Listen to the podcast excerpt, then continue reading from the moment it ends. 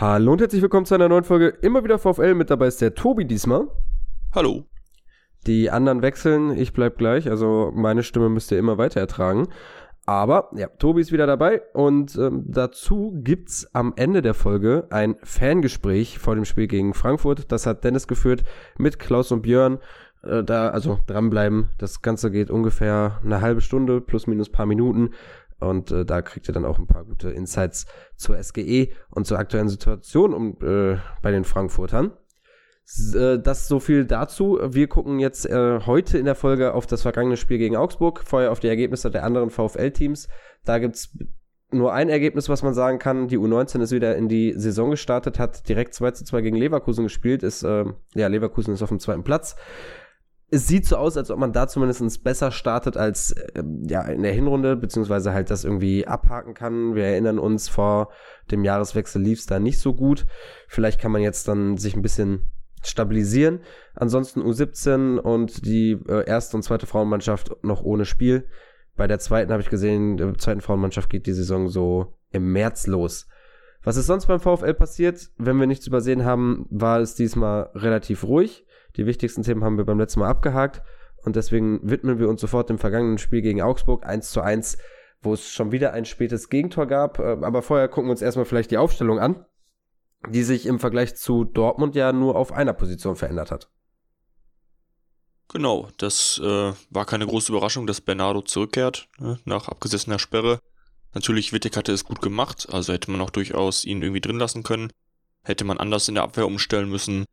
So ja, kehrt Bernardo hinten links zurück und äh, wie schon gesagt, dass der Rest identisch wie im Dortmund-Spiel, was jetzt ja nicht groß überraschend war. Genau, also da war ja auch ein bisschen vielleicht wieder die Diskussion Bruschinski vorne, da gab es dann ein bisschen Unruhe. Ich finde aber halt einfach, Bruschinski hatte sich auch wieder diesen Startelf-Einsatz nach seiner Einwechslung gegen Stuttgart, dem Spiel gegen Dortmund, absolut verdient, hat das dann ja auch am Ende gerechtfertigt, dass er da gespielt hat. Und auch ansonsten gab es für mich relativ wenig, was man ändern hätte können in der Startaufstellung. Die einzige Thematik, die halt immer wieder diskutiert wird, ist eben Bero wegzunehmen vom Flügel und da dann einen wirklichen Flügelspieler hinzustellen oder jemanden, der offensiv ein bisschen mehr Output hat als Bero. Da können wir aber auch später drauf zu sprechen kommen. Aber gut, war nicht so. Was mich gefreut hat, ist, dass Oermann sich dann anscheinend doch den Stammplatz jetzt ein bisschen erkämpft hat, hinten rechts. Genau, durfte wieder ran. Ähm, fand sich hat auch wieder sehr gut gemacht. Äh, die erste Halbzeit dann direkt rechts, äh, auch vor der Ostkurve verteidigt. Da ist ja generell nicht viel von Augsburger Seite gekommen. Also in der ersten Halbzeit hatten wir die ja sehr gut im Griff. Hat selber offensiv einige Aktionen gesammelt und da auch häufig, war Oermann dann auch häufig rechts dann derjenige, der frei war und ein bisschen Platz hatte. Und schon den Eindruck, dass äh, offensiv auch ein bisschen mehr möglich ist als mit Gambo, zumindest mit dem Gambo, wie er zuletzt unterwegs war. Ähm, natürlich jetzt noch nicht wirklich Output gehabt in die Richtung, aber ja, macht das auf jeden Fall ganz gut, auch wenn es nicht seine gelernte Position ist und hat es absolut verdient, dass er aktuell da gesetzter Mann ist. Hat ja auch ein bisschen das Tempo, um dann den Spielern da, also sein Gegenspieler ein bisschen was abzunehmen. Also ich glaube, der hat den neuen Geschwindigkeitsrekord beim VfL aufgestellt, ist jetzt noch nicht über 35 kmh, aber trotzdem äh, kann er da dann zumindest die ersten Meter mitgehen als Rechtsverteidiger, wenn er da die Spieler verteidigt. Man sieht es ja auch oft, dass er dann sehr gut das abläuft und so den Ball erobert.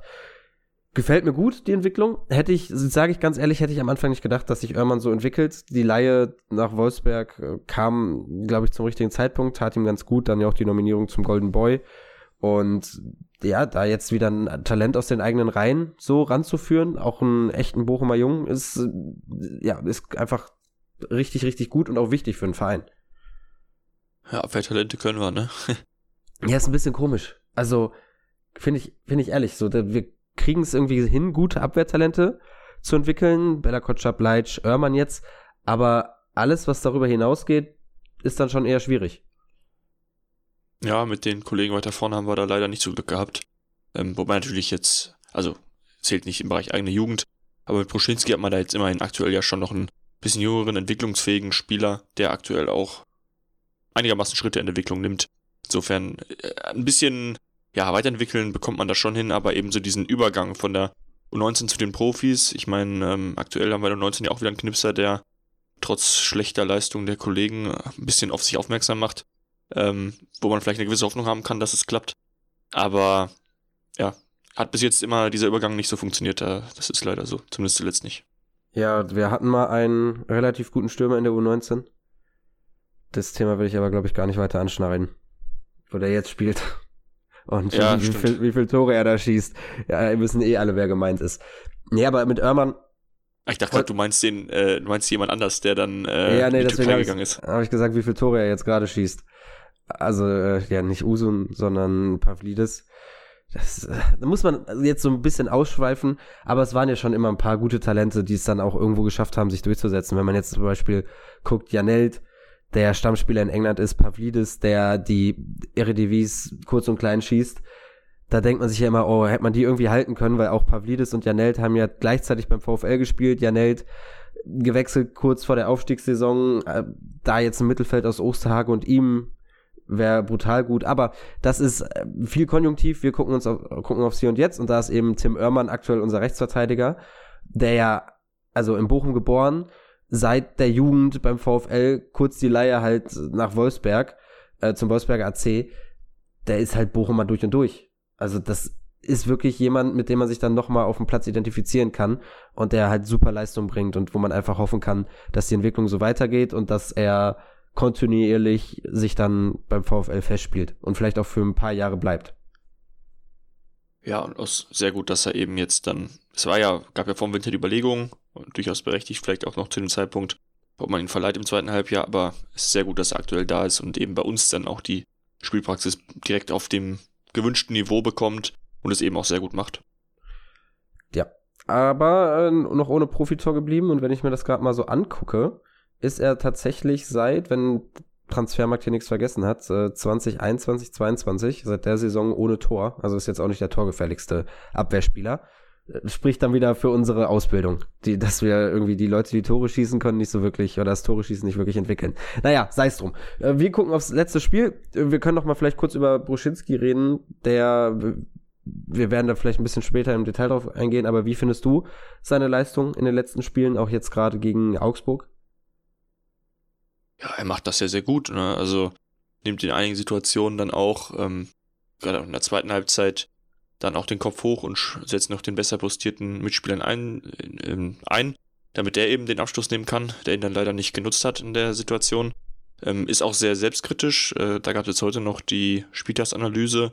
Ähm, wirkte da sehr reflektiert und hat auch ein, zwei Szenen, die da gezeigt wurden, direkt auch noch kommentiert und für sich Verbesserungspotenzial erkannt. Also ist da, glaube ich, sehr akribisch dabei, auch seine Laufwege ähm, noch ein bisschen weiter zu hinterfragen und, und anzupassen, sodass dass das Zusammenspiel und eben die ja, Kreation von irgendwelchen Torchancen im Zusammenspiel mit seinen Laufwegen eben noch optimiert werden kann. Ähm, wo er halt noch ein bisschen weiter im Potenzial dazu zu legen ist, natürlich so Robustheit im Zweikampf. Wobei ich auch sagen würde, dass er da schon ähm, Tendenz besser werdend äh, durchaus erkennbar ist. Das hätte ich jetzt nämlich auch gesagt. Also das war ja immer so der größte Kritikpunkt an Bruschinski, dass er halt körperlich nicht wirklich mithalten kann mit der Bundesliga. Aber auch da fand ich gegen äh, gegen Stuttgart ist es mir sehr aufgefallen, dass er die sehr genervt hat durch seine körperliche Präsenz. Dann äh, gegen Dortmund, ja, war auch in Ordnung. Klar ist dann immer noch Dortmund, das ist ja nochmal ein anderes Kaliber. Und jetzt gegen Augsburg fand ich es eigentlich auch nicht so dramatisch. Also ist noch immer noch Entwicklungspotenzial da.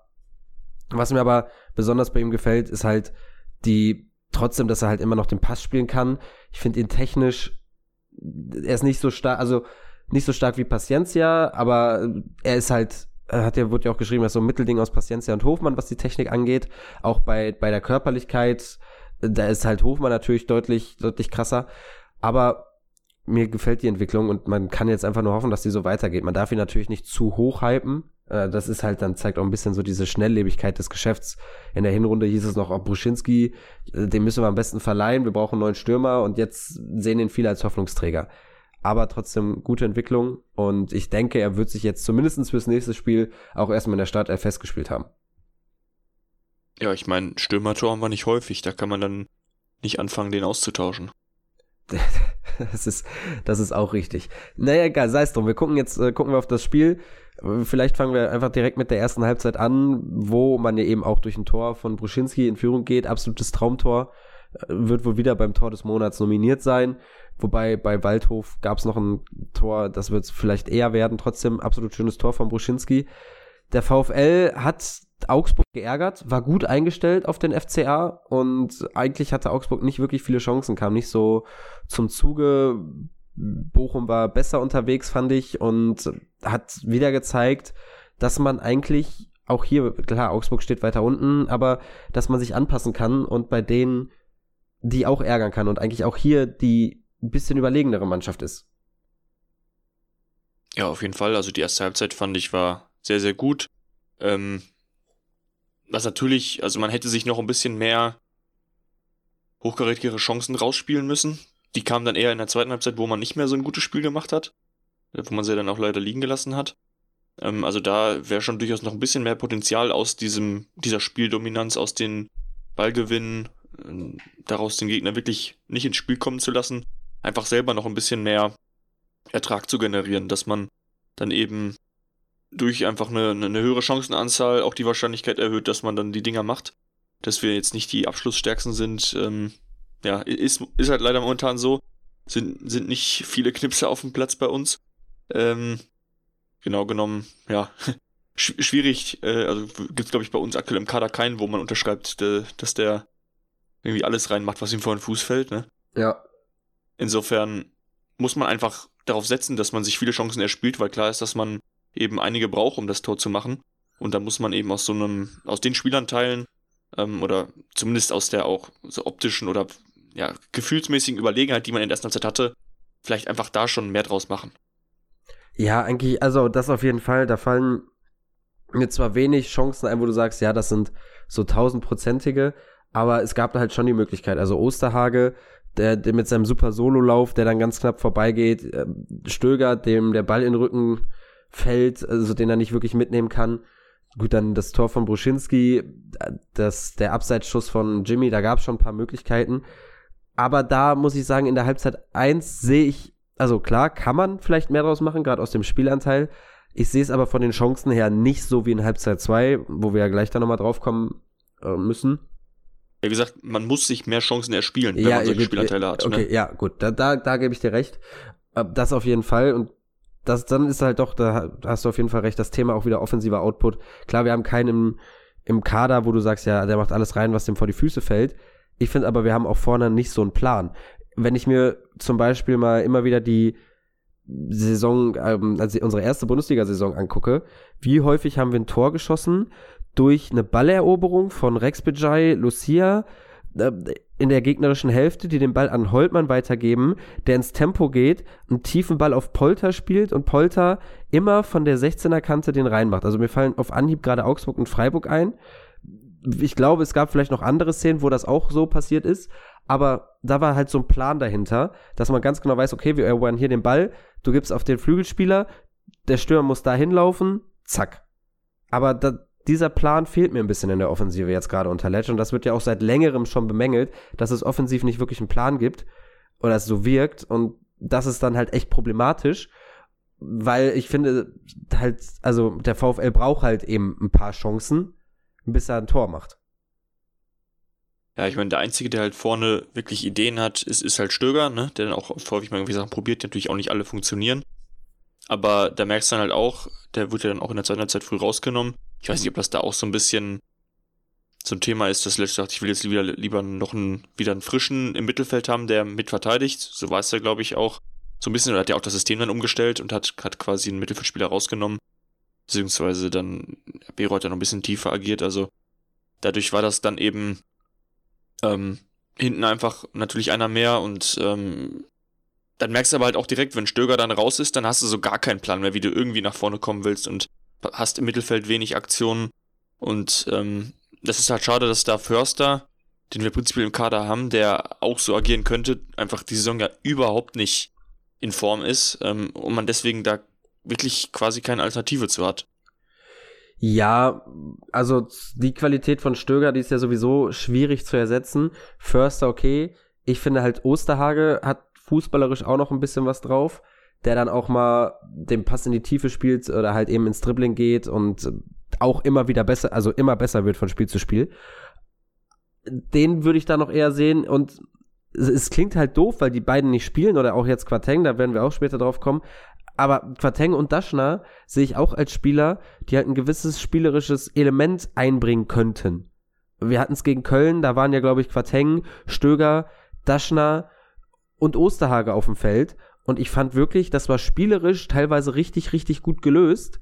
Und so, also, da ist schon Kreativität drin, aber die musst du halt wahrscheinlich noch ein bisschen an die Hand nehmen als Trainer.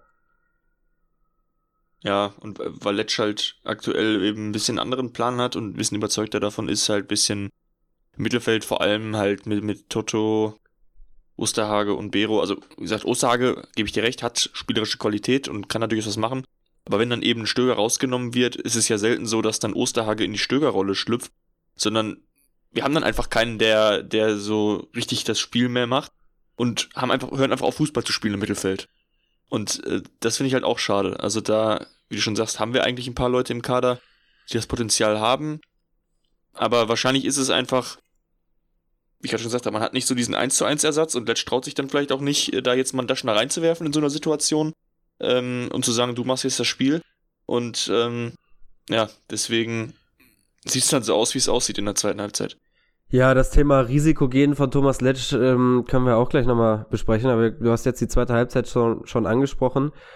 Ähm, ja, gerade gesagt, in der ersten Halbzeit äh, Augsburg vor Probleme gestellt und das wurde dann ja auch immer wieder erwähnt, okay, die haben eigentlich gar nicht so richtig gefährliche Abschlüsse. In der ersten Halbzeit war es, glaube ich, mal Rex Bejai, der da abschließt, wo Osterhage abfälscht.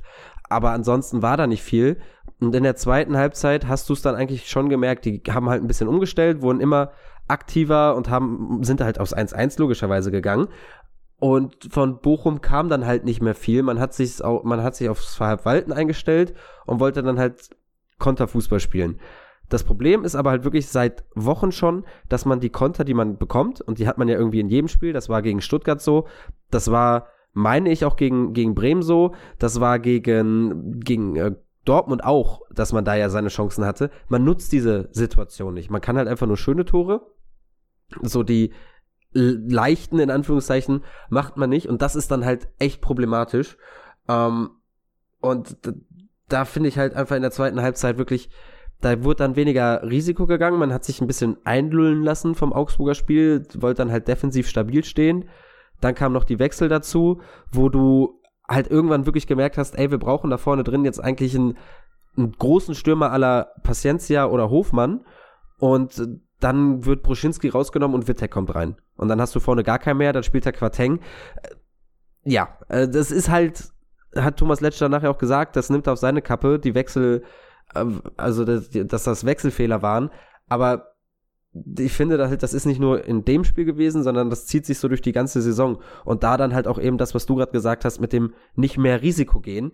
So, da, man steht jetzt defensiv stabil und dann haben wir auch schon vor längerer Zeit gesagt, jetzt muss man sich eigentlich weiterentwickeln und das Mittelfeld entwickeln und offensiv eine Idee entwickeln. Aber das kommt nicht. Und dann geht, das, das Risiko kommt halt auch nicht, dass du einfach mal sagst, komm, Daschner, wir haben dich geholt, weil du eben diese Kreativität hast, weil du eben ein bisschen leichtfüßig bist und weil du ähm, halt eine andere Komponente mit in unser Spiel bringst. Oder Quateng, wir haben dich geholt, weil du in die 1 gegen 1 Situation gehen kannst. Die werden dann nicht reingeworfen. Oder Quateng wird jetzt reingeworfen, aber Daschner zum Beispiel gar nicht. Ja, also dachte, das schon sagt, Thomas Lesch hat da auch ein bisschen Einsicht gezeigt. Muss ich auch sagen, finde ich auch ein bisschen spät und dass irgendwie der Wechsel Wittek für Oschinski jetzt nicht äh, der Superwechsel ist, wenn man jetzt irgendwie vorne Entlastung mal haben wollen würde für die Abwehrkette, die schon permanent zu tun hat. Äh, hätte ich dir jetzt auch vorher sagen können. Also es war jetzt nicht überraschend. Äh, da habe ich mich schon sehr gewundert, als die Anzeigetafel hochging. Ich meine, du weißt ja erst ab dem Moment, äh, für wen dann Wittek kommt. Ne? Ich meine, dass er jetzt irgendwie Verteidiger getauscht hätte oder Wittek ins Mittelfeld bringt, ähm, haben wir auch vorher schon gesehen. Das hätte dann jetzt nicht weiter überrascht, aber dann eben Boschinski rauszunehmen und, und gut, damit dann Quateng so als einzigen, der vorne alleine irgendwie noch rumrennt, auf dem Platz zu haben, ähm, da tust ja auch Quateng keinen Gefallen mit. Also der, der wurde ja auch echt allein gelassen. Ich meine, klar, die eine Szene sah halt total doof aus, ähm, keine Frage. Ähm, können jetzt auch alle sagen, ja, das ist der Grund, warum man nicht spielt. Kann man auch fast nicht viel gegen sagen. Aber ich meine, woher soll er auch Selbstvertrauen haben, in so einer Situation dann ähm, das super zu lösen. Und irgendwie, ich weiß nicht, du hattest mir gleich auch nochmal einen Screenshot geschickt, äh, wo viele, viele auch gesagt hätten, der muss er doch querlegen. Ähm, ja, Osterhage kommt da mit sieben Meilenstiefeln an, aber das ist so weit im Rücken äh, gewesen von Quateng, dass er den überhaupt, also er hat gar keine Zeit, den zu sehen, weil da muss er so weit nach hinten gucken ähm, und muss den Pass dann auch echt komisch spielen. Am Ende weiß ich gar nicht, ob er jetzt einen Pass oder einen Schuss abgegeben hat. Das ist aus dem, ja, aus dem, wie der Ball sich bewegt hat, wirklich nicht ganz nachzuvollziehen, ob er da doch den Pass spielen wollte. Ähm, aber ähm, ja, das, wenn halt das dann dein einziger Offensivspieler ist, ähm, was soll er machen, ne?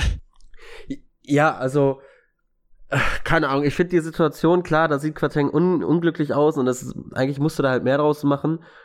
Was mich aber stört, ist zum einen die Reaktion der Fans danach, dass da jetzt schon wieder davon gesprochen wird, dass Quateng keine Bundesliga-Qualität hat und da halt wirklich einmal alles durchgegangen wird.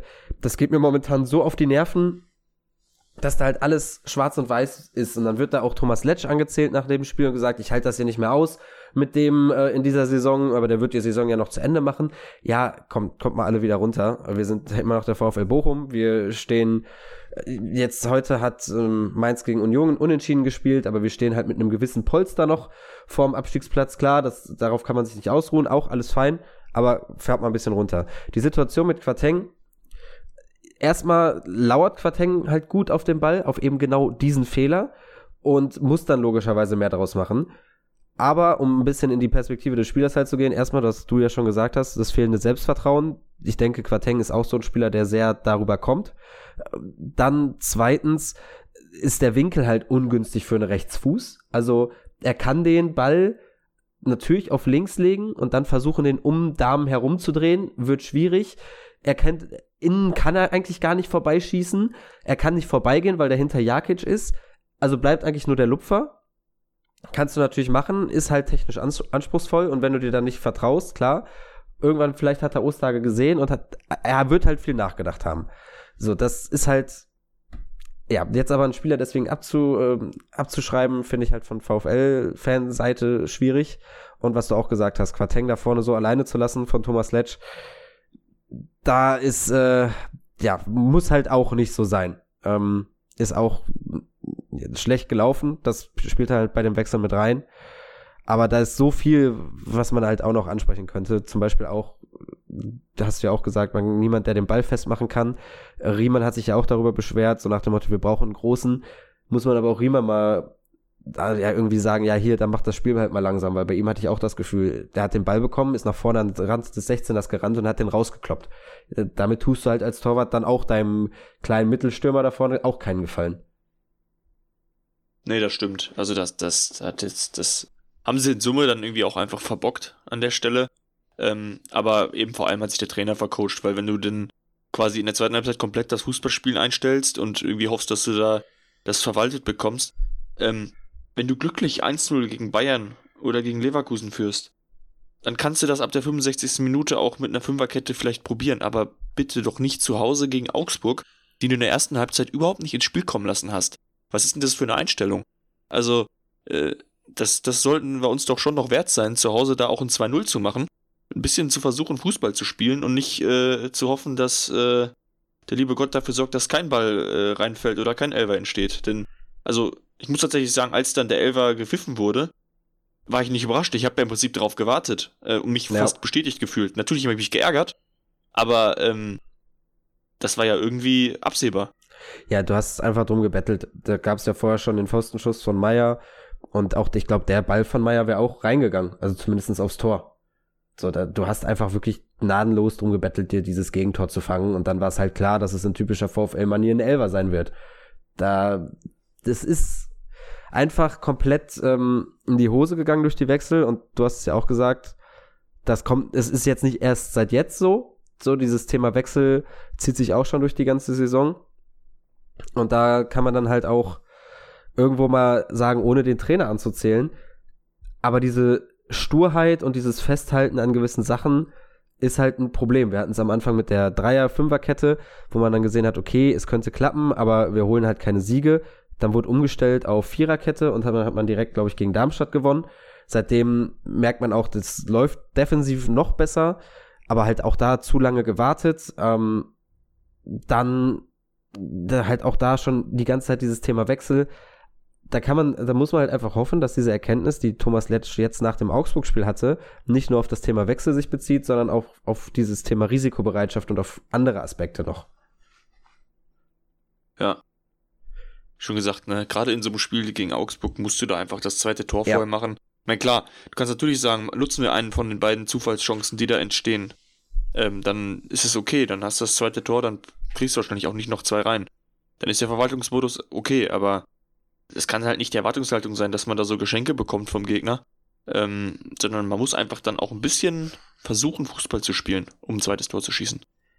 Das, die Sache ist ja, dass du Konter kriegst, wenn du 1-0 führst, ist ja komplett klar. Aber du kannst halt nicht nur davon leben, dass du den Gegner bis zu deinen 16er kommen lässt und immer, dass die Schüsse nicht reingehen.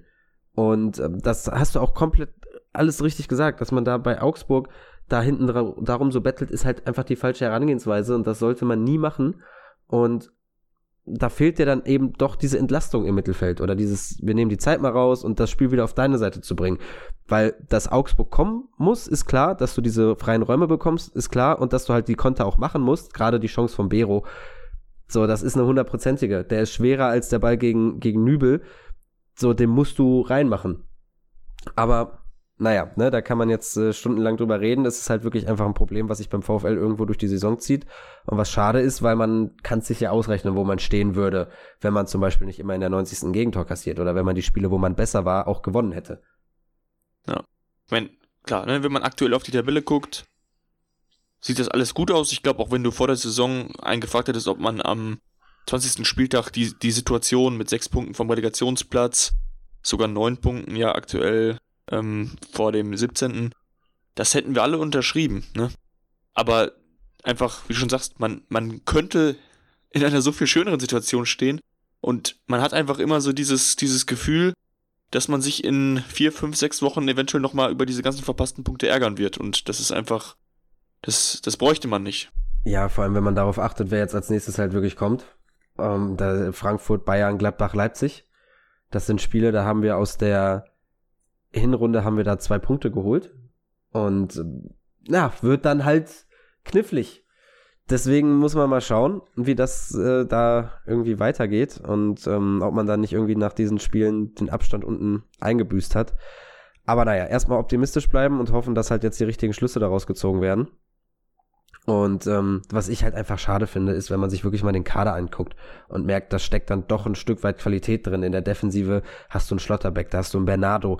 Der Be Bernardo ist der beste Zweikämpfer der Liga, ein Oermann, der halt sein Talent jetzt so langsam zeigt. Also du hast da wirklich eine gute Defensive. Du hast im Mittelfeld einen Osterhage, den du gar nicht halten kannst nach der Saison. Du hast einen Stöger in, in der Mannschaft. Eigentlich stehen da Leute auf dem Platz. Das ist von der Qualität her, finde ich, gesichertes Mittelfeld und dann wiederum in der Perspektive, klar, du hast auch gesagt, hast es richtig gesagt, wenn man am Anfang das gesagt hätte, hätte jeder gesagt, ja, ist fein. Aber in der Perspektive von der Qualität, die sich dann jetzt doch irgendwo zeigt und die die Spieler aufblitzen lassen, die individuelle Qualität und dann der Tabellenplatz, ist es halt zu wenig. Ja, das stimmt schon. Also da wäre einfach mehr drin. Ja. Und aber jetzt kann man froh sein, Asano kommt wieder, ähm, kann man auch dann vielleicht hoffen, wenn er irgendwie mit Bruschinski jetzt da vorne wirbelt, dass das Bruschinski recht gut tun wird äh, weil Asano ja auch der technisch starke Spieler ist und ihm vielleicht ein bisschen einsetzen kann oder halt auch ihm unterstützen kann. Das heißt, fürs nächste Spiel eben gegen Frankfurt hoffen wir einfach mal darauf, dass Asano wieder in die Startelf rückt. Ja, ist ein bisschen die Frage, ne? Also, wenn er jetzt eins zu eins für einen reinkommt, was würdest du tatsächlich aktuell glauben, für wen er dann reinkommt? Bero. Ja, das würde ich auch hoffen, aber kann mir auch fast vorstellen, dass Letsch sagt, ach, das hat mir so gut gefallen mit dem Mittelfeldspieler auf dem rechten Flügel. Geh mal für einen Jimmy auf den Platz. Boah, das fände ich echt schwierig, weil Jimmy, klar, der steht auch viel in der Kritik, aber ich finde, er ist halt auf dem, auf der Flügelposition deutlich besser, logischerweise, als auf der Außenbahnspielerposition, also Schienenspielerposition in einer Dreierkette oder zweiter Stürmer da in dem System. Also man merkt dann schon irgendwo, dass Jimmy hier und da ein paar Nadelstiche setzen kann durch seine Geschwindigkeit und sein, sein Dribbling. Deswegen, das wäre sehr, sehr übel, wenn du Jimmy rausnimmst und dich dann so halt durch sein Tempo, also auch einfach das Tempo rausnimmst. Ja, ich meine, es ist halt ein Auswärtsspiel, ne? Da haben wir schon durchaus teilweise mal ein bisschen auch defensivere Gangart gehabt. Insofern bin ich gespannt. Ähm, ich würde es mir auch wünschen, dass Asano für Bero reinkommt. Wobei ich auch sagen muss, also Bero, der macht ja keine schlechten Spiele. Er ist halt einfach kein Torjäger und deswegen auf dem rechten Flügel vielleicht nicht ideal aufgehoben. Äh, wenn er jetzt im Mittelfeld spielen würde, also ist ja nicht so, dass wir uns über Bero in der Startelf ärgern würden, ne? Ja. Ähm, insofern mal gucken, was Letsch draus macht. Erstmal ist es gut, dass die Option Asano wieder da ist und man dann auch von der Bank noch einen qualitativen Spieler nachschieben kann. Also für wen auch immer dann Asano reinkommt, falls er in die Startelf rückt, direkt ähm, kann man dann den anderen auch einwechseln. Da, da gebe ich dir recht. Ja gut, ansonsten, das Einzige, worüber wir noch nicht gesprochen haben, ist der Elfmeter, aber das ist halt einfach ein klarer Elver. Da gibt's, finde ich, nicht viel zu diskutieren. Außer du hast da jetzt Einwände. Ja, ist unglücklich, ne?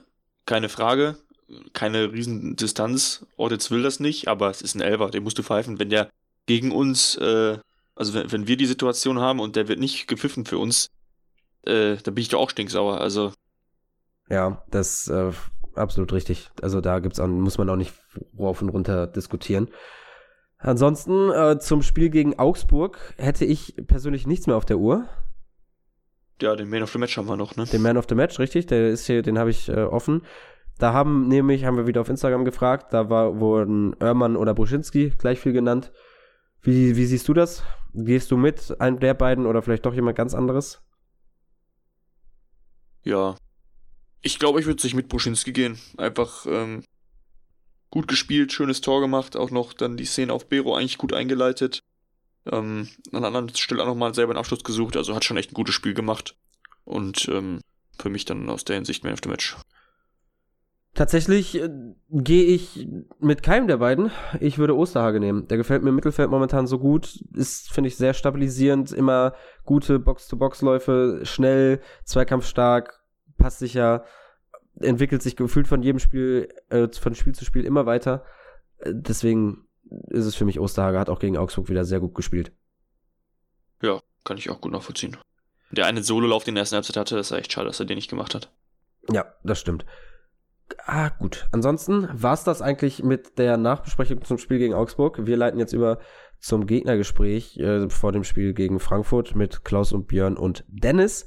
Dabei ganz viel Spaß und die Links zu Klaus und Björn findet ihr logischerweise in der Beschreibung des Podcasts. Lasst uns gerne Bewertung da, irgendein Feedback zum, zum Podcast, immer wieder gerne gesehen, auch gerne persönlich anschreiben auf den Social Media Kanälen. Gut, das war's ansonsten von mir. Und äh, dann viel Spaß jetzt mit Dennis. Genau, ja, vielen Dank fürs Zuhören bis hierhin. Viel Spaß beim Zuhören im zweiten Teil und bis dahin. Herzlich willkommen zum Fangespräch. Äh, jetzt mit zwei Herren, äh, die den Adler auf der Brust und im Herzen tragen.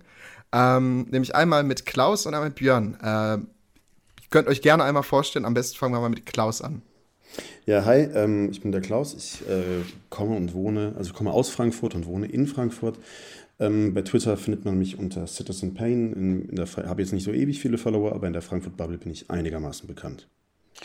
Gute und Glück auf. Ich bin der Björn, komme eigentlich aus der Wetterau, also leicht nördlich von Frankfurt, wohne aber seit 22 Jahren in Bochum, bin also halber Ruhrpottler oder Bochumer, wie ich so schön sage, und deshalb findet man mich auf Twitter auch als Ruhrhesse. Sehr schön, sehr schön. Das ist, gar nicht so weit von mir entfernt jetzt gerade. Ähm, genau, ähm, dann zum Einstieg mal ähm, eure allgemeine Einschätzung zur Lage bei der SGE. Also so, wie schätzt ihr aktuell die Entwicklung ein? Ähm, wie schaut ihr auch so ein bisschen auf ähm, die ähm, Trainerzeit von, von Dino Topmöller aktuell, beziehungsweise die, was bis jetzt passiert ist? Und ähm, genau, was ist so die, der, die generelle Ambition für diese Saison und so, wo seht ihr euch aktuell? Okay, dann fange ich mal an. Ähm, ja, äh, hättest du mich die Frage vor einer Woche gefragt, wäre die Antwort wahrscheinlich ein bisschen anders gewesen, als sie jetzt ausfällt.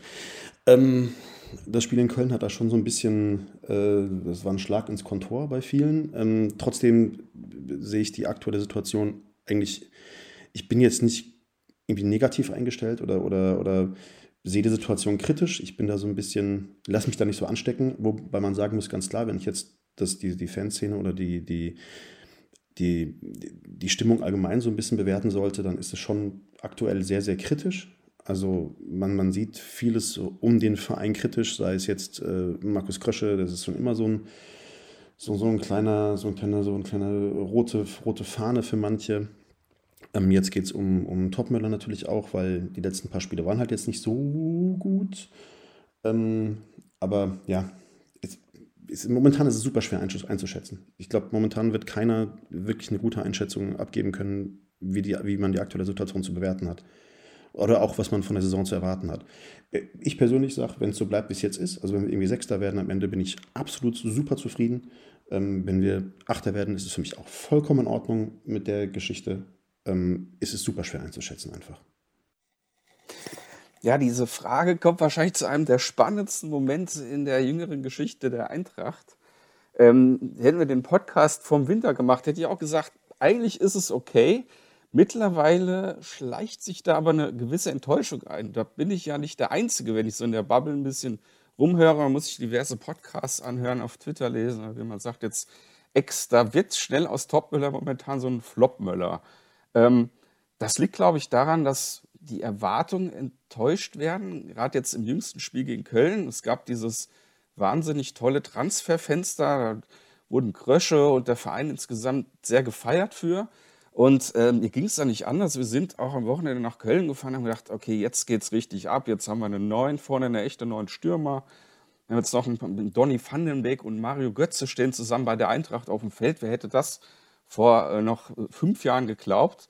Dann hat der, der, der, Topmüller ist ja mit einem schönen, smarten Satz gestartet. Wir wollen positive Troublemaker sein.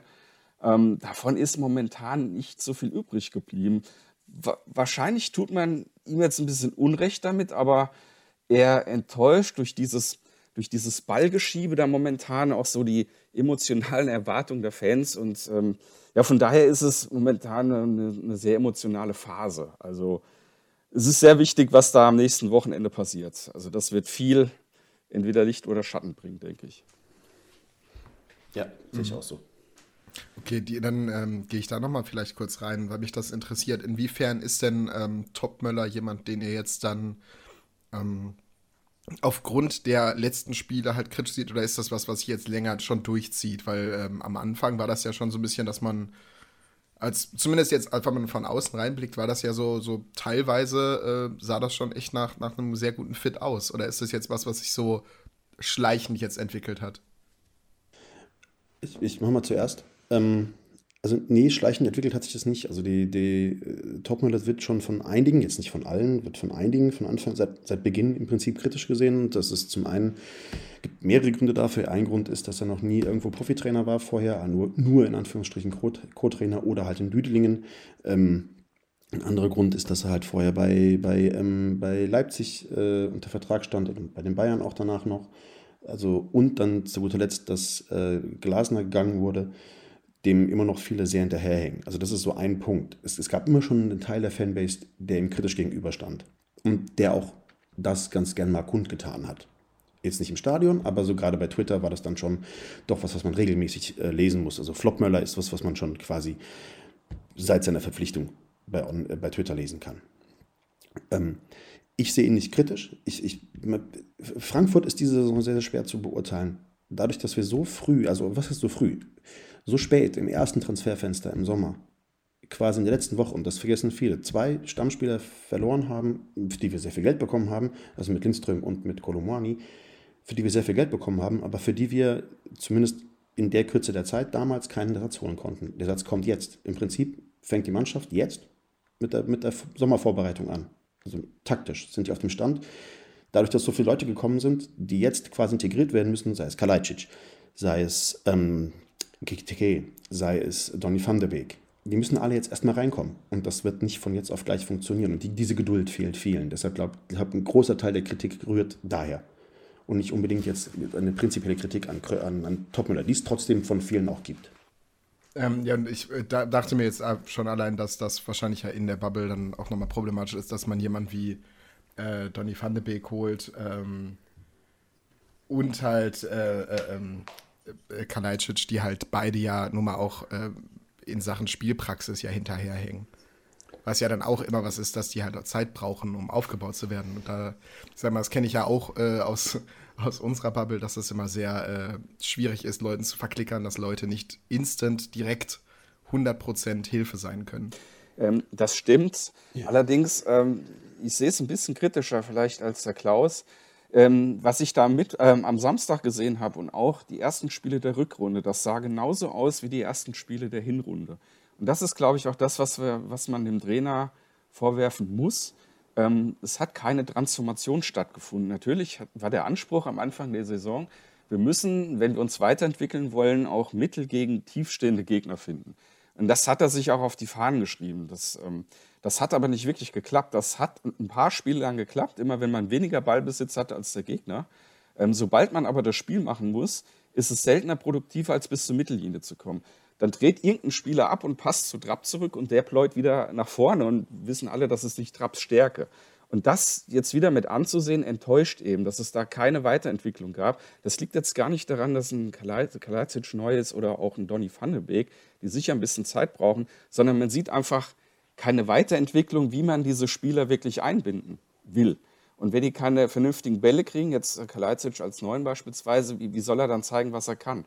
Und, und das ist eben das, ähm, was jetzt viele sehen. Ich bin jetzt kein wirklicher Taktiker, aber das fällt mir selbst im Amateurauge auf dass da momentan ein Problem herrscht. Also offenbar überfordert er die Spieler, was auch immer, und dafür muss es eine Lösung geben. Der kommt immer so ein bisschen vor, wie wenn jetzt eine Behörde wäre, ähm, dass er sagt, wir haben jetzt hier super moderne Digitalgeräte stehen und ich kehre doch jetzt nicht zum Faxgerät zurück, das, das Hütter und Glasner vielleicht benutzt haben. Ja? Also diesem Spielstil trauern viele nach in der Bubble. Aber wenn man mal ehrlich ist, so Spiele gab es auch unter Hütter und Glasner zuhauf. Die hatten dasselbe Problem, aber Topmöller ist eben angetreten oder wurde angetreten mit dem Plan, eben dafür Lösungen zu finden. Und das klappt aus irgendeinem Grund nicht. Und da muss man jetzt eben überlegen, muss man halt zu den Basics zurückkehren, das ein bisschen einfacher machen.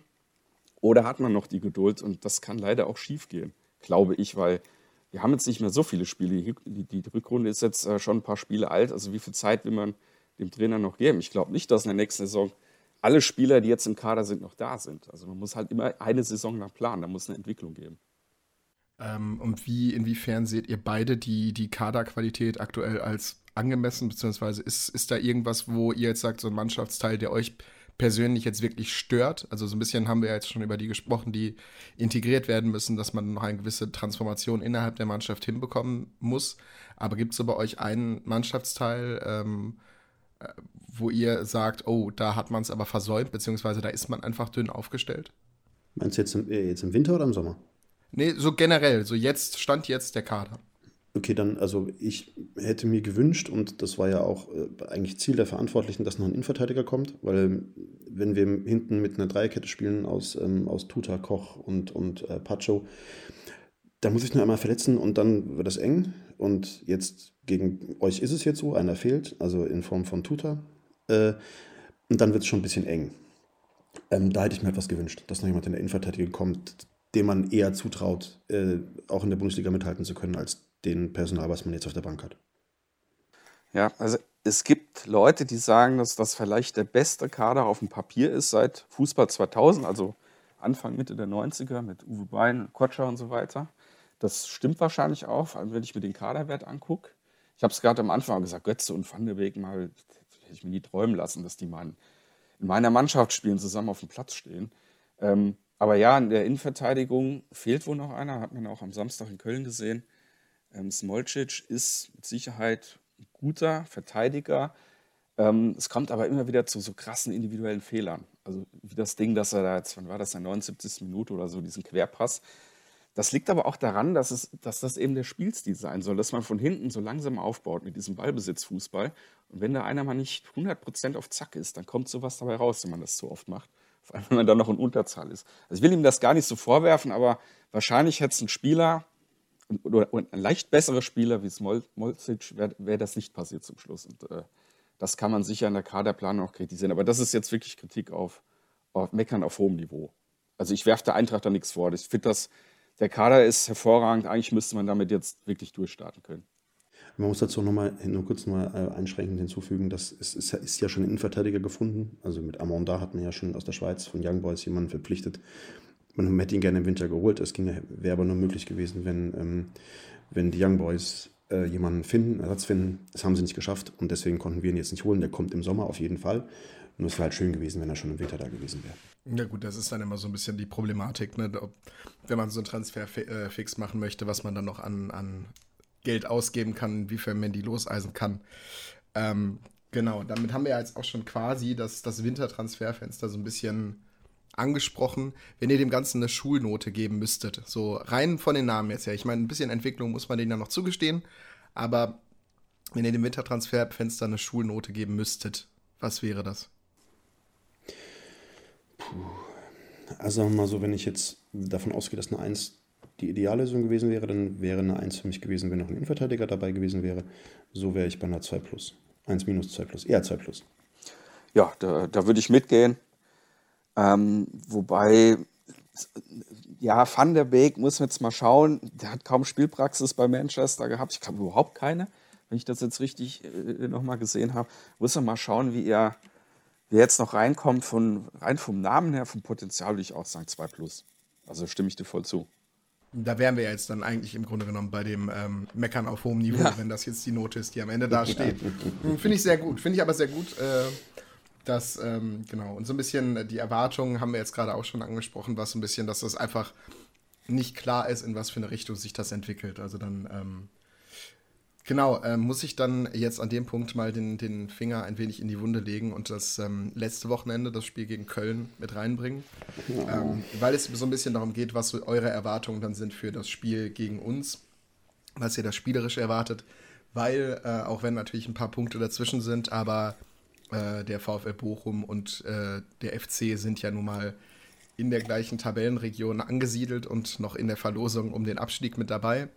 Die Kölner vielleicht äh, aktuell aufgrund der Transfersperre und den anderen ähm, Unwägbarkeiten äh, ein wenig drastischer in Abstiegsgefahr als wir. Aber ich denke mal, in Sachen Kratzen und Beißen werden wir uns da nichts tun. Also was sind da so eure Erwartungen, ähm, wie die Eintracht spielen wird? Jetzt am kommenden Samstag. Genau. Ähm, ganz ehrlich, ich, ich glaube, Samstag wird, ein, wird ein, ein, so einer von diesen neuralgischen Punkten in einer Saison. Weil, wenn, ich, ich glaube, wenn man Samstag das Spiel verliert und oder schlecht spielt, dann kippt die Stimmung. Das ist so ein bisschen mein, so mein Bauchgefühl. Deswegen räume ich dem Spiel am Samstag eine sehr, sehr hohe Bedeutung ein und denke, dass äh, vieles von diesem Spiel abhängt, wie es läuft. Ähm, ich, ich, eigentlich erwarte ich, wenn ich jetzt davon ausgehe, was ich von diesem Spiel, was ich gerne sehen möchte, ich möchte gerne sehen, dass wir mit einer, mit einer, ähm, mit einer Viererkette spielen hinten, nicht mit einer Fünferkette oder einer Dreierkette. Ähm, ich würde gerne sehen, dass, ähm, dass Buta auf dem Platz steht. Ich würde gerne sehen, dass Larsson nicht irgendwie vorne im, im offensiven Mittelfeld oder in der Sturmspitze rumturnt, sondern eher im, auf der Achterposition oder auf der Sechsterposition. Position ich würde wahrscheinlich, gut, das wird auch passieren, also Kunku darf ja nicht spielen, das wird Max wahrscheinlich für ihn auflaufen. Ähm, ich würde äh, gerne sehen, dass Mamouche zurück in die erste Elf kommt. Und ich würde eventuell mir Gedanken machen, ob man Ikitike auch noch einbauen kann. Also sprich, ob man äh, mit einem 4-3-3 an die ganze Sache rangeht, weil wie du schon gesagt hast, äh, der VfL wird sich wahrscheinlich relativ weit hinten reinstellen und halt übers Kratzen und Beißen kommen. Ähm, und das funktioniert gegen uns leider ganz gut. Deswegen ähm, hoffe ich, dass man da vielleicht ein bisschen das Tempo und, und, und die Spielstärke stärkt, indem man halt Leute wie Ikitike und Mamouche auf den Platz stellt. Ja, für mich ist das Spiel ja in doppelter Hinsicht emotional. Also da geht ja immer so ein kleiner, kleiner Riss durch unsere Familie. Ähm, meine Frau fährt nach Frankfurt, die wird sich das live angucken. Ich habe ähm, Kinderdienst, ich werde unseren Sohn betreuen, wenn wir das auch mal im Fernsehen anschauen. Und natürlich wünsche ich meiner Frau mit ihrer Truppe einen echt schönen Tag in Frankfurt und würde eigentlich, also ich gönne, ja, gönne keinem Verein lieber drei Punkte als dem VfL Bochum, weil da schlägt ja auch ein zweites, kleineres Herz in meiner Brust für. Aber ich muss mir natürlich für die Eintracht, also du hast ja gesagt, Klaus, es ist so ein neuralgischer Punkt, der da wahrscheinlich ähm, aufgekratzt wird, wenn man das so sagen kann. Also ich wünsche mir eine Reaktion natürlich auf den vergangenen Samstag. Der, die muss erfolgen wenn ich jetzt so in die Bubble reinhöre und auch das eine oder andere Gerücht mir da durchgelesen habe, dass es sehr viele Aussprachen gab und dass Grösche sich da jetzt noch mehr einschalten will und so weiter. Der hat das ja auch stark kritisiert, was da abgelaufen ist. Dann muss es auch mehr Mut geben der Aufstellung. Da stimme ich dir auch zu. Es muss offensiver gespielt werden. Es ist ein Heimspiel. Ähm, ja, der VfL steht momentan unten drin. Ich hoffe, er kommt da wieder raus. Ich will dieses Spiel weiterhin genießen können aus der emotionalen Sicht. Aber äh, für die Eintracht muss es auch mehr Aggressivität geben. Das, das hat mir auch gefehlt. Ähm, ich habe nach drei Minuten gesehen, das wird heute nichts, weil einfach die Kölner aggressiver waren. Die haben, die haben die zweiten Bälle gewonnen, die waren immer ein bisschen eher, die waren immer gedankenschneller, die sind mehr reingegangen.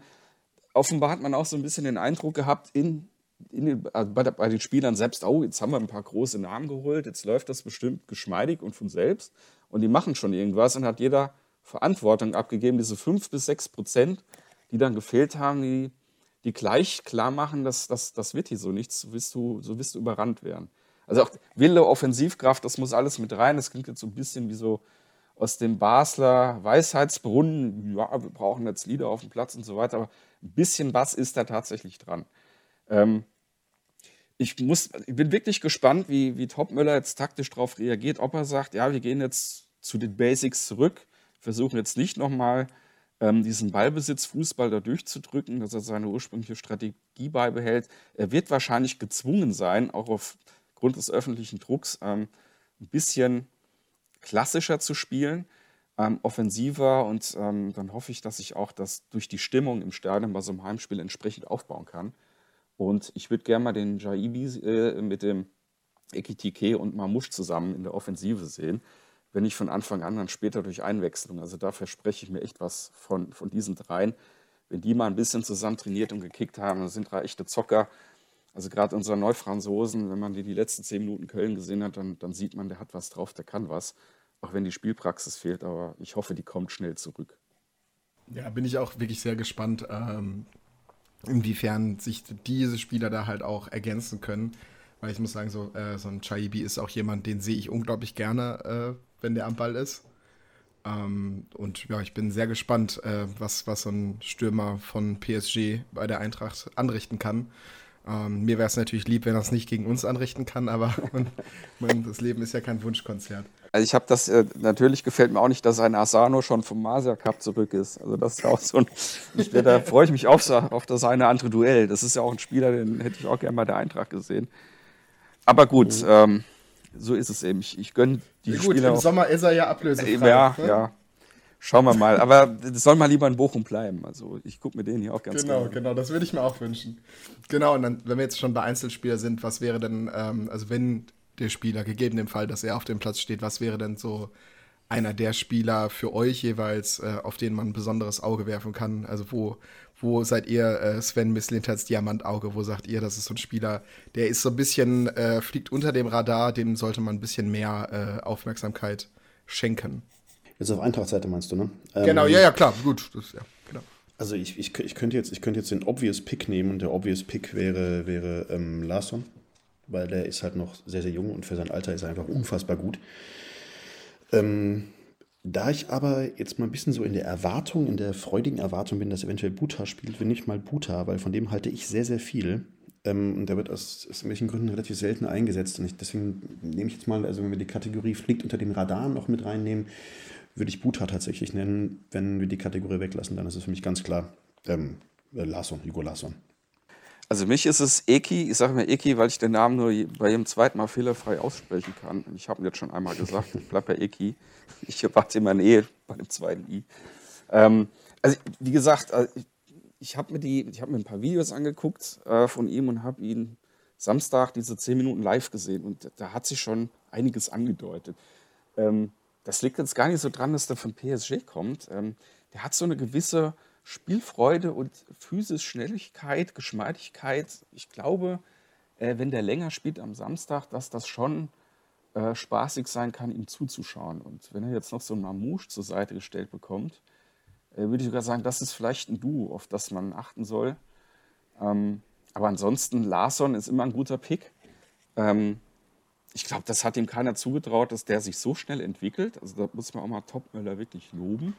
Wenn man sich anschaut, welchen Umbruch es im Sommer gab und wie gut das dann doch funktioniert bis zu einem gewissen Punkt, äh, muss ich sagen, Chapeau, das, das klappt. Ähm, von daher äh, ist das ja auch einer, der schon ein ganz krasses Preisschild jetzt wieder von Krösche umgehangen bekommen hat. Ähm, aber definitiv ein toller Fußballer. Äh, Skandinavien hat da offenbar auch eine, eine nette Quelle für ähm, definitiv einer ja, Player to watch sozusagen. Ja, sehr, sehr, gut. Das ist auf jeden Fall schon mal. Larsson habe ich auch immer so ein bisschen auf dem Zettel. Der macht mir nämlich auch sehr viel Angst. Das ist äh, einer dieser Spieler, wo ich immer denke, da, wenn der an Ball kommt, da kann immer mal auch äh, so ein Zaubermoment entstehen. Das macht mir ein bisschen, ja, macht mir, habe ich ein bisschen Sorge also am Samstag vor. Aber naja, wir werden sehen. Ähm, wenn wir jetzt mal so in die Kristallkugel schauen äh, und ihr so ein bisschen mal abwägt, was so eure, eure Sorgen bzw. eure Erwartungen sind, wenn ihr das Spiel jetzt tippen müsstet. Es gibt keine Auswertung dafür, einfach mal frei von der Leber weg. Lasst euch auch ruhig eine, eine Sekunde Zeit zu überlegen. Ihr müsst jetzt tippen. Was, was wird's? Boah, das ist, das ist schwer. Ähm, unter, unter normalen Umständen, wenn ich, und das meine ich jetzt gar nicht irgendwie abschätzig oder sowas, ähm, unter normalen Umständen, wenn ich mir den Kader angucke, müssen wir das Spiel gewinnen. Deutlich. Ich habe halt so ein bisschen ich weiß halt nicht, inwiefern dieses Köln-Spiel und auch dieses Darmstadt-Spiel noch nachwirken und inwiefern die Mannschaft da so eine gewisse Unsicherheit äh, mitnimmt oder so eine Unsicherheit so angezogen bekommen hat. Und die jetzt mit so einer, nicht mit einer blei bleiernen Jacke, aber halt mit irgendeiner Jacke rumlaufen, die die Füße schwer macht oder die den Körper schwer macht. Deswegen kann ich das wirklich super schlecht einschätzen. Ich wage zu behaupten, man wird am Samstag relativ schnell sehen, in welche Richtung sich dieses Spiel entwickelt. Wenn ich es tippen müsste, wenn ich es tippen müsste, also wenn jetzt jemand eine, Knarre an den Kopf hält und sagt, hier Klaus, du musst jetzt dieses Spiel tippen, dann würde ich wahrscheinlich tippen, wir gewinnen 2 zu 0. Ja, ich, also wenn die Eintracht DNA zurückkehrt, werden wir ähm, 0-1 zurückliegen dann wird plötzlich dieser Ruck durch die Mannschaft gehen, den viele von Anfang an erwarten. So, so, so läuft das oft, wenn der VfL im Waldstadion ist. Ähm, dann sehe ich so ein 2 oder 3-1. Ähm, für den familiären Frieden wären wir wären 2-2 besser, aber ich muss, da ist das, das Eintracht-Herz dann deutlich größer. Deswegen tippe ich ein 3-1. Alles andere will ich mir auch erstmal gar nicht vorstellen, was das für ein Rattenschwanz mit sich brächte ähm, was dann los wäre, wenn das Spiel jetzt, mhm. vor allem wenn es in der ähnlichen Spielweise verloren gehen würde. Das wäre, glaube ich, richtig ungemütlich. Also das würde, das würde dann den ganzen Laden, das Umfeld doch um Monate zurückwerfen. Das würde zumindest ein bisschen was anzünden, glaube ich. Wenn, wenn das, wenn jetzt nochmal so eine Leistung kommt und das verloren wird, dann das wäre nicht gut. Ja, vor allem, weil es sich dann ja auch direkt weiterzieht, dann direkt mit ähm, Conference League und dann ähm, ja. Auswärtsspiel in Freiburg, äh, wieder Conference League und dann gegen Wolfsburg. Das sind so Spiele, das sind so klassische Münzwurfspiele. Also sind beides Teams, wenn die einen richtig schlechten Tag haben, dann sehe ich da mhm. Frankfurt äh, ganz mutig und ganz äh, locker durchmarschieren. Aber wenn, ja, wie ihr sagt, wenn das jetzt äh, gegen uns verloren geht, dann äh, ja, wünsche ich allen SGE-Fans da ganz, ganz dickes Fell. Das sieht, also da sehe ich dann auch so ein bisschen, dass das dann halt auch ganz schnell kippen kann. Ja, ja es wäre unfassbar hässlich auf Twitter. Also das, boah. Ja, also. Ja, ich denke, dann, dann fallen bestimmt noch schönere Spitznamen als Flopmüller. Ach, das ist doch jetzt schon, also, also wenn man sich da ein bisschen umguckt, also liest mal alles Mögliche. Leute, die, die, vor, die vor drei Monaten noch Goatmöller geschrieben haben, schreiben jetzt Clownmöller und was weiß ich was. Ja, das sowieso. Ich meine, bei uns waren es äh, fünf Auswechslungen, die dazu geführt haben, dass äh, viele Leute Letsch rausge. Ah, gut, aber ich meine, am Ende haben wir mit fünf Innenverteidigern gespielt und um ein Gegentor gebettelt. Also, das. Äh die Nachspielzeit ist nicht so euer Freund, ne? Nee, wir wären Platz sieben, glaube ich, in der Tabelle, mhm. wenn es die äh, in der 90. abgepfiffen wäre. Das passiert. das 27, 27 Punkte mehr oder sowas oder 26 Punkte mehr, wenn es ja, ja, es, ist, ja. es, ist, es ist grausam. Ich habe mir die Tabelle ja, einmal angeguckt und nie wieder. Bitte, bitte. Ja. Genau. Das, also, also wenn das Spiel verloren ginge in dem, in dem gleichen beschissenen Spielstil wie in den letzten Spielen, ähm, dann greift das auch Grösche an. Ja? Der wird dann ganz schnell wieder der, der Königsmörder sein von Glasner, der den rausgeegelt hat und so weiter, Topmüller reingeholt hat. Und, also das, das, meine ich so mit, das ist so ein Dominosteineffekt, der dann einsetzen kann. Mhm. Und das wäre echt unschön mit diesem Kader vor allem. Das wäre dann, also mir tun dann auch die jüngeren Spieler leid. Obwohl man, also gerade bei jungen Spielern, wenn man jetzt mal wirklich fragt, woran liegt das eigentlich, dass manche Spieler auch in der Leistung so schwanken oder individuell immer mal so absacken? So ein Ibimbe. Also es ist ja kein Geheimnis, dass Frankfurt so als Sprungbrett jetzt wahrgenommen wird, auch europäisch. Das ist auf der einen Seite eine gute Sache, dass so Spieler kommen und dann denken, ja, ich mache jetzt so eine Kolomoani-Entwicklung hier durch. Und wenn jetzt merken, ah, das klappt jetzt vielleicht doch nicht so, wie ich mir das vorgestellt habe, dass die dann auch ab und zu mal so ein bisschen sich einigeln. Habe ich so das Gefühl, dass das ab und an passiert. Aber das ist jetzt wirklich nur so eine, so eine von außen Einschätzung. Aber man versucht ja einfach zu erklären, oft ist es ja nicht zu erklären, Aber man versucht es natürlich und das wäre vielleicht ein Ansatz dafür. Ja, also es ist, ist natürlich auch schon eine ganz interessante äh, Gemengelage, die sich da Frankfurt auch in den letzten Jahren erarbeitet hat, ähm, wie man mhm. gesehen wird, ähm, dann speziell auch von jungen Spielern. Das ist, finde ich, auch äh, ich meine, es ist ja nicht nur, nicht nur negativ, wenn man halt äh, auch ein Anlaufpunkt für viele entwicklungswillige und ähm, talentierte Spieler ist. Ja. ja. aber das bringt halt das Problem mit sich, dass man in einer Saison ähm, Fortschritte sehen muss. Ja, ja. gut. Ja, Sonst klar. hast du immer wieder einen neuen Kader und dann musst du immer wieder von Null anfangen. Aber gut, das Problem haben eigentlich alle Vereine außer, außer einer in der Bundesliga. Ich hatte weniger. Dennis, was ist dein Tipp? Äh, mein Tipp wäre tatsächlich äh, ganz optimistisch. Ich tippe ein 1-1. Okay. Das ist, ja. das ist ein, ein Ergebnis, womit beide wahrscheinlich äh, nicht so gut leben können. Ja, zum, zum Sterben zu viel, zum Leben zu wenig. Genau, genau. Es ist dann genau dieses Ding. Äh, ich könnte mir auch vorstellen, dass es dann nämlich so ein Spiel ist, wo der VfL ähm, genau diese, auf diese Angst trifft, auf diese Sorgen im Kopf der, der Frankfurter und dann ähm, am Ende sogar in der besseren Position ist, äh, das 2-1 zu machen und es, den, den, es dann nicht hinbekommt und man dann am Ende sagt, okay, wir haben halt ähm, es nicht geschafft zu gewinnen und ihr habt euch einen Punkt erkämpft, beziehungsweise dem irgendwie ja, äh, es hat es nicht geschafft, das irgendwie auf den Platz zu bringen und dann sind beide halt, wir gehen dann beide komplett gefrustet aus dem Spiel. Deshalb ob das jetzt optimistisch ist, dass man sagt, es, es, wird ein Punkt, aber ich glaube, es wird so ein Spiel, wo beide am Ende rausgehen und sagen, ja toll, das bringt uns überhaupt nichts. Das stimmt. Ja.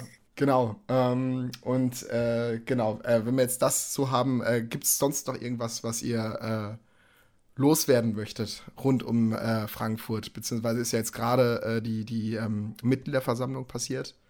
die, die große Verabschiedung von Peter Fischer. Mhm. Ähm, genau, ist das vielleicht so ein, so ein Thema, was ihr auch noch, was euch emotionalisiert als Fans oder ist das, äh, ich als Außenstehender war das immer so jemand, den ich gerne gesehen habe, der für mich irgendwie auch äh, wichtig war als Stimme irgendwie im, im Fußball, mhm. also ein Verantwortlicher, der auch mal äh, zu gut Deutsch das Maul aufgemacht hat. Ähm, und einfach auch jemandem, dem man angesehen hat, dass er selber Fan des Vereins war und das auch äh, durch markige Sprüche und äh, tolle Auftritte ähm, vor Handykameras äh, immer wieder zur Schau gestellt hat. Also es war einfach, ähm, auch wenn es nicht äh, der Präsident vom eigenen Verein war, immer jemand, wo ich hingeguckt habe und gesagt habe, yo, klasse Kerl. Es ist halt eine sehr, sehr schillernde Persönlichkeit gewesen rund um Frankfurt. Ähm, und ich meine, ich war, war jetzt 20 Jahre, 22 Jahre, irgendwas war er Präsident das ist jetzt keine Alltäglichkeit. Ist jetzt nicht, dass man das ähm, äh, in, in, in jedem Verein erlebt, äh, in Frankfurt auch nicht, erst recht nicht. Hier haben wir das ganz gerne mal, äh, früher ging es schneller. Für viele war das der einzige Präsident, den sie kennen. Und Peter Fischer hat jetzt nicht nur, weil er halt für Frankfurt gebrannt hat, sondern halt, weil er auch ein, ein gewisses Rückgrat gezeigt hat bei, bei, bei entscheidenden gesellschaftlichen Themen hat er natürlich eine, eine, ein besonderes Ansehen auch verdient und hatte auch diesen großen, den großen Abschied verdient gehabt. Ähm, das war für mich auch das Highlight im letzten Heimspiel, als er verabschiedet wurde. Danach kam er nicht mehr viel. Deswegen ähm, ist es ist, ist ein ganz, ganz wichtiger Teil von Eintracht, der uns jetzt da verlassen hat. Und bin mal gespannt, ob, ähm, ob das, was er da vorgelebt hat, ob das noch weitergeführt wird. Im gleichen Maße. Ich hoffe, dass es passiert.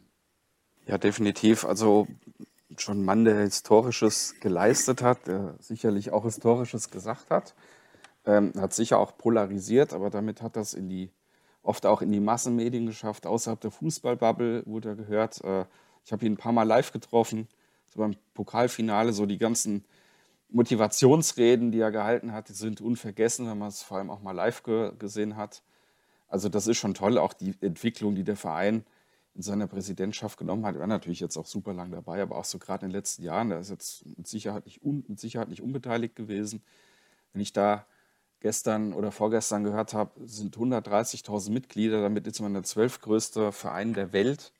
Ähm, ist wieder unter diese Deloitte Top 20 der wertvollsten Fußballvereine ähm, gekommen. Man hat jetzt mal eine Zeit Champions League gespielt, ist also ganz Achtelfinale gekommen. Also wenn ich mir das mal so weiter vorstelle, was erwarte ich da auch, dann will ich es mal mit Frank Gosen so sagen. Ich würde unheimlich gern mal wieder aus der Champions League ausscheiden. Das wäre schon so ein tolles Ziel jetzt vielleicht doch noch in der Saison mal schauen, wie es sich entwickelt. Ich möchte noch kurz eine Sache äh, dazu sagen, weil wir gerade über Peter Fischer gesprochen haben. Da ist eine Sache untergegangen, dass ich mir, dass ich, was ich noch loswerden möchte. Ich würde mir wirklich wünschen, dass Bochum in der Liga bleibt. Ähm, weil wir brauchen nicht noch mehr Scheißvereine und Bochum ist kein Scheißverein. Deswegen würde ich ganz gerne, dass Bochum drin bleibt. Und ich habe es eingangs äh, in der Vorbesprechung gesagt. Ähm, ich habe es bis jetzt noch nicht geschafft, äh, ein Auswärtsspiel in Bochum zu machen. Das würde ich ganz gern äh, ähm, nächstes Jahr nachholen. Ja, da, danke schön. Ich nehme das mal im, im, äh, im Namen aller Bochum-Fans, nehme ich das mal äh, dankend entgegen, äh, den Wunsch. Ähm, genau, es ist, äh, ich würde mir auch wünschen, ich habe es bis jetzt auch nicht nach Frankfurt geschafft, ich werde es auch am Wochenende nicht nach Frankfurt schaffen. Ähm, das würde ich mir dann auch wünschen, dass ich das dann nächstes Jahr nachholen kann äh, und euch dann, äh, beziehungsweise dich dann in Bochum dann nächstes Jahr begrüßen darf. ähm, Machen wir es so, machen wir es so einfach so. Dann, dann ja, schauen wir, wie wir, es jetzt, wie jetzt Samstag dann machen. Ähm, ich danke euch auf jeden Fall für eure Einschätzung ähm, zu dem Spiel und zur, zur SGE. Und äh, ja, wenn es jetzt noch irgendwas gibt, was ihr loswerden wolltet, jetzt ist euer, euer paar Minuten, die ihr noch habt, äh, äh, nochmal irgendwie Werbung für euch zu machen. Wenn ihr noch mal ein paar mehr Follower haben möchtet, dann könnt ihr da jetzt nochmal Werbung machen. Ansonsten, äh, genau. Ich, brauch, ich bin mit den Followern, die ich habe, absolut glücklich. Super. Ja, das, das ist bei mir ähnlich. Äh, klein, aber fein. Klein, aber fein. Schließt mich da Klaus an, klar. Bochum bleibt mal schön in der Liga drin. Wir haben lange genug auf euch gewartet, dass ihr wieder zurückkommt. Ähm, das will ich vermeiden. Äh, es gibt eine Sache, über die ihr nochmal nachdenken sollt, das ist eure Fanfreundschaft. Das ist das Einzige, was mich immer mal stört hier in Bochum.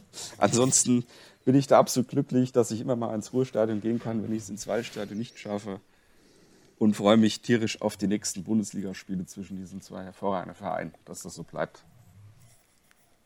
Das machen wir, das machen wir so. Den Part mit der Fanfreundschaft, den schneide ich natürlich raus, weil mich lächelt hier von der Wand der schöne Fanfreundschaftsschal an. Aber hey, ne, Freunde, das ist halt eine Sache. Da, da, das ist halt so. Aber naja. Ähm, genau. So, dann Klaus und Björn, ich danke euch sehr herzlich für das Gespräch. Und genau. Äh, äh, natürlich wünsche ich auch der SG, dass der, dass der Kurs äh, der richtige ist am, äh, bis zu Ende der Saison. Ähm, wie es Samstag ausgeht, da halten wir es ganz sportlich und sagen, möge der Bessere gewinnen oder unentschieden spielen. Deshalb. So machen wir das. Ich danke euch, Jungs. Dankeschön für die Einladung. Tschüss. Dankeschön für die Einladung.